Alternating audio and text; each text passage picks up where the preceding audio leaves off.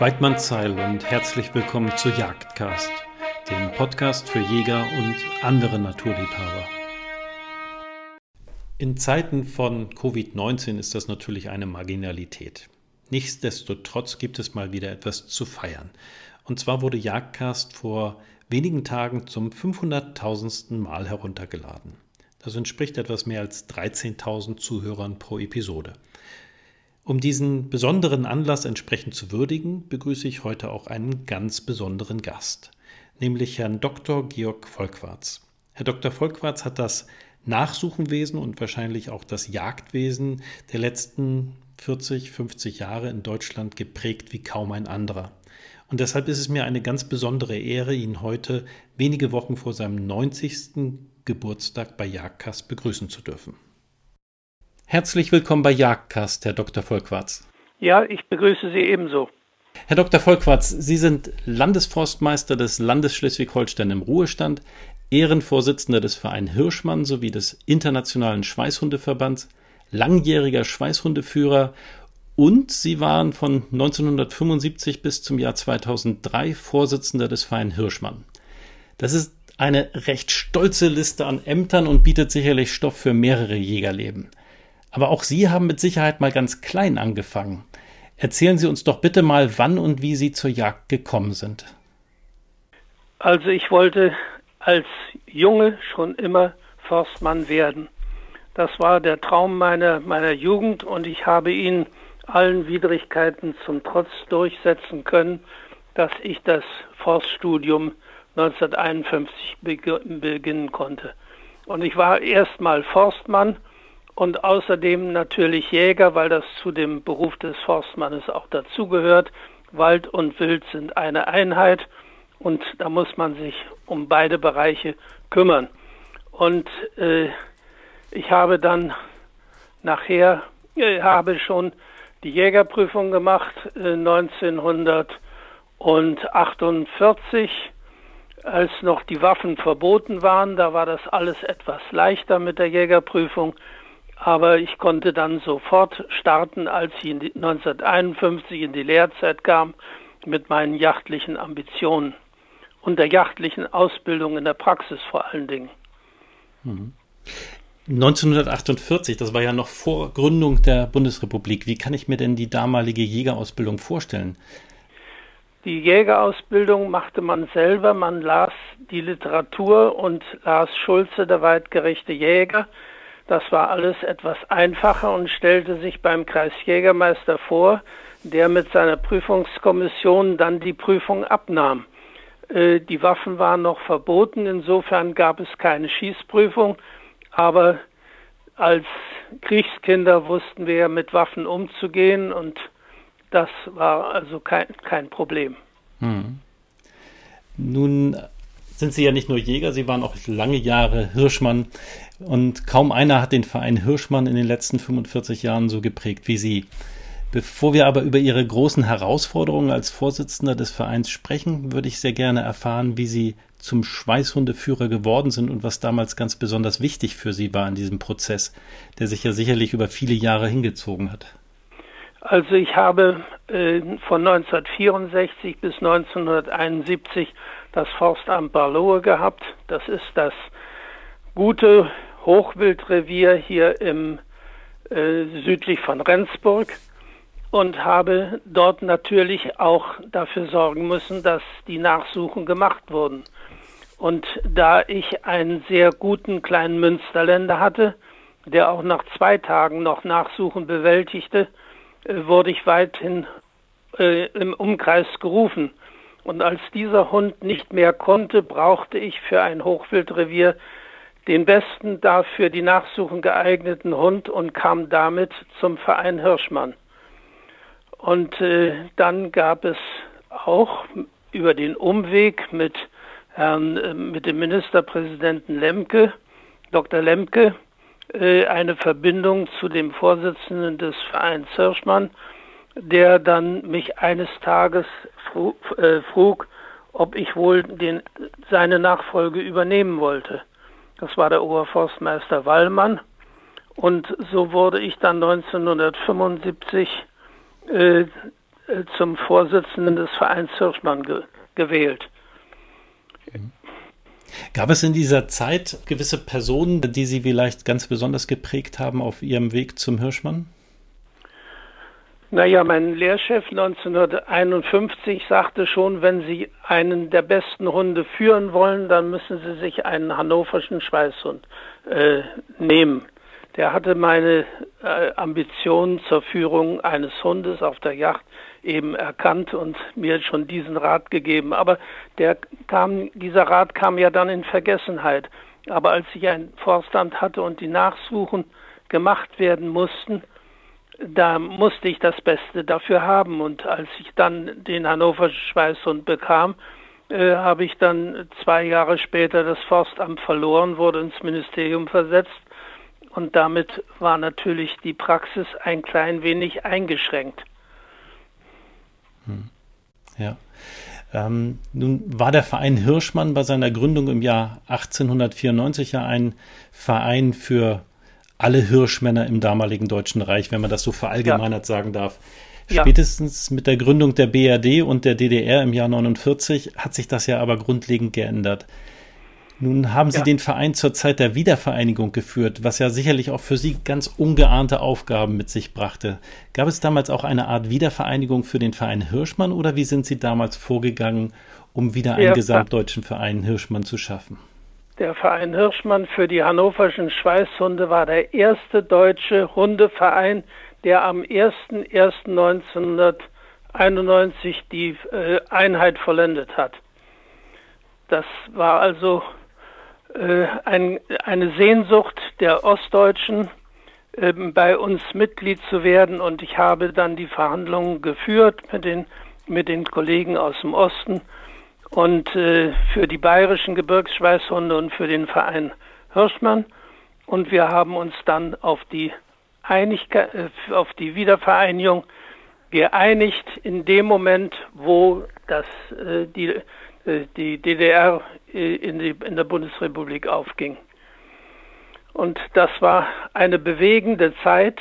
Ich bin damals zu der ersten Hauptversammlung der DDR äh, des DDR-Vereins, der ja erst neu gegründet wurde. Es waren ja Fachschaften unter der staatlichen Regie. Da wurde ja erstmal ein Verein im Osten gegründet und wir haben dann auf uns genommen, meine Frau und ich, den ersten Weg von hier nach Leipzig zu der Hauptversammlung und kamen, hatten viel Zeit eingeplant, aber kamen in letzter Minute pünktlich an, weil die Straßen ja eben doch sehr schwierig zu befahren waren. Und äh, da haben wir in die Satzung aufgenommen auf meinen Vorschlag, dass der Vorstand des DDR-Vereins im Falle der Wiedervereinigung der beiden deutschen Staaten den Verein auflösen kann in, in, und die Mitglieder in äh, unsere beiden Vereine, den Club für Bayerisch Gebirgsschweiß und den Verein Hirschmann, zu übernehmen. Und das hat dann folgerichtig absolut geklappt. Wir haben dann die Vereinigung in einem Auto gemeinsam beschlossen. Ja, das ging, das ging alles reibungslos, weil die DDR-Forstleute oder Hirschmänner, Führer von hannoverschen Schweißhunden, ja die Sehnsucht hatten, dieses mit uns zu vereinigen, die Hannoverschen Schweißhunde wurden in der DDR als ein Relikt der feudalen Yachtkultur angesehen und deshalb hatten das die Kollegen dort nicht ganz so leicht. Wissen Sie, ich habe immer ge gemerkt, in allen Ländern, Forstleute und Jäger sprachen die gemeinsame Sprache, weil sie das, die, das gemeinsame Engagement hatten für den Wald und für das Wild. Und wir haben uns überall verstanden, nur mit den mit den äh, Kollegen in der DDR durften wir ja nicht sprechen und sie nicht mit uns. Das war ja das einzige Land mit der gleichen Sprache, das niemanden äh, äh, den Kontakt nehmen ließ. Wir haben, wir haben mit den Ungarn und mit den Polen konnten wir leichter sprechen als mit den, mit den Jägern in der DDR. Hm. Nun haben Sie drei Jahre vor der Wiedervereinigung im Jahr 86 ähm, die Imkendorfer Gebote verabschiedet, die ja. ganz maßgeblich aus Ihrer Feder stammen, wenn ich richtig informiert wurde. Ja, ja. Was hat Sie denn damals 92 Jahre nach Gründung des Vereins dazu veranlasst, die Gebote zu verfassen? Äh, das will ich Ihnen sagen. Es, es begann eine Mode zu werden, nachzusuchen. Ja, in, in dem Maße, wo das Niederwild äh, schwand und das äh, Hochwild mehr in den Gesichtspunkt kam, wurde es langsam eine Mode nachzusuchen. Und äh, de, äh, dazu musste man dann doch sagen, dass man dieses Metier sehr verantwortungsvoll wahrnehmen muss. Und dass es keinesfalls irgendwo ein Wettlauf um Medaillen oder sonst was ist, sondern die Verantwortung vor dem Wild und seinen Leiden und die zu verkürzen, das unsere, unser Auftrag ist. Und das kann man nicht bezahlen, weil das ja mit dem ein persönlichen Einsatz und mit dem Einsatz eines eigenen Hundes geht, sondern das kann man nur erwarten und wir tun das freiwillig und aus Engagement in Verantwortung vor dem Wild. Hm. Und damit ja auch vor der, vor der Schöpfung.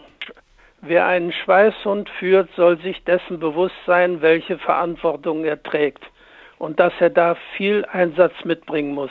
Und diese Emkendorfer Gebote sind inzwischen in allen Mitgliedsländern, die der, dem Internationalen Schweißhundverband angehören, akzeptiert mhm. und als Richtschnur äh, äh, bestätigt.